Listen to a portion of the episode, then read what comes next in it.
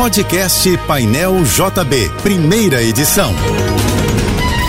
Fique agora com as principais notícias desta manhã. Oferecimento Assim Saúde. Hospitais, clínicas, exames e mais de mil consultórios. Ligue 2102 5555 e Equinor. Nossa energia está em linha com a mudança.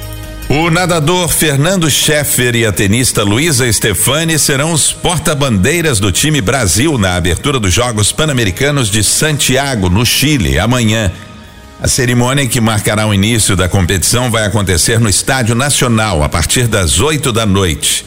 O Brasil será representado por 633 atletas.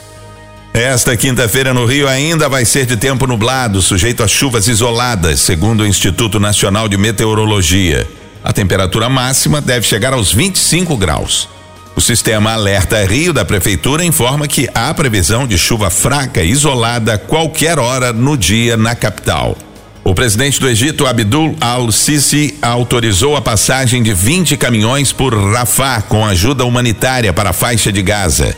A informação foi dada pelo presidente dos Estados Unidos, Joe Biden. A região de Rafah é a única fronteira com o enclave palestino além de Israel. Biden avisou, no entanto, que a permissão poderá ser interrompida se o grupo extremista islâmico armado Hamas confiscar ou impedir a entrada dos suprimentos. A montadora Stellantis, dona das marcas Fiat, Peugeot e Citroën, anunciou que a partir do ano que vem vai produzir em Pernambuco os primeiros veículos com tecnologia Biohybrid, que combina eletrificação e etanol. Na fábrica pernambucana serão montados também os carros 100% elétricos produzidos pela empresa no Brasil. A Stellantis informou ainda que vai levar a tecnologia de propulsão híbrida às unidades de Porto Real, no estado do Rio, e Betim, em Minas Gerais. O Supremo Tribunal Federal determinou que o poder público ofereça transporte gratuito em dias de eleição com a mesma frequência dos dias úteis. Apesar da decisão unânime dos ministros, o presidente do STF, Luiz Roberto Barroso, fez um apelo para que o Congresso edite uma lei regulamentando a questão. Se os parlamentares não analisarem a decisão até as eleições municipais do ano que vem, valerá o um entendimento do Supremo.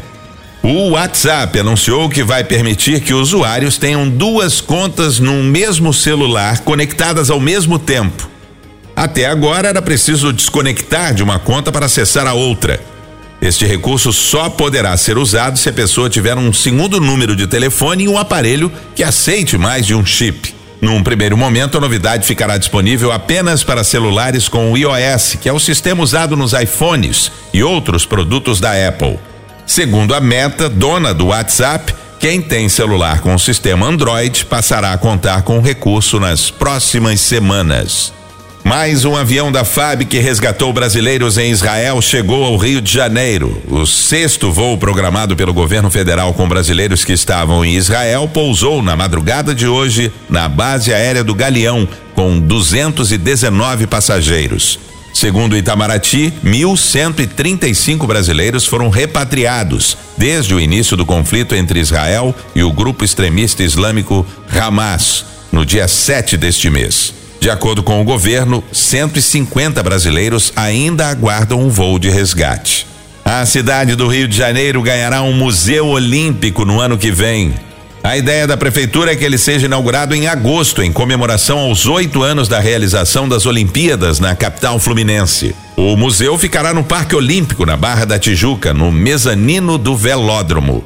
A Polícia Federal e o Ministério Público do Rio de Janeiro prenderam quatro agentes da Polícia Civil e um advogado durante uma ação deflagrada pela manhã no Rio. As investigações apontam que os envolvidos venderam 16 toneladas de maconha para a facção criminosa Comando Vermelho e até escoltaram a carga. A primeira vara criminal da comarca de Resende expediu cinco mandados de prisão e seis de busca e apreensão. Agentes estão no município do Rio e em Saquarema, na região dos Lagos, em endereços ligados aos envolvidos e também na cidade da polícia, na Zona Norte Carioca. Você ouviu o podcast Painel JB, primeira edição.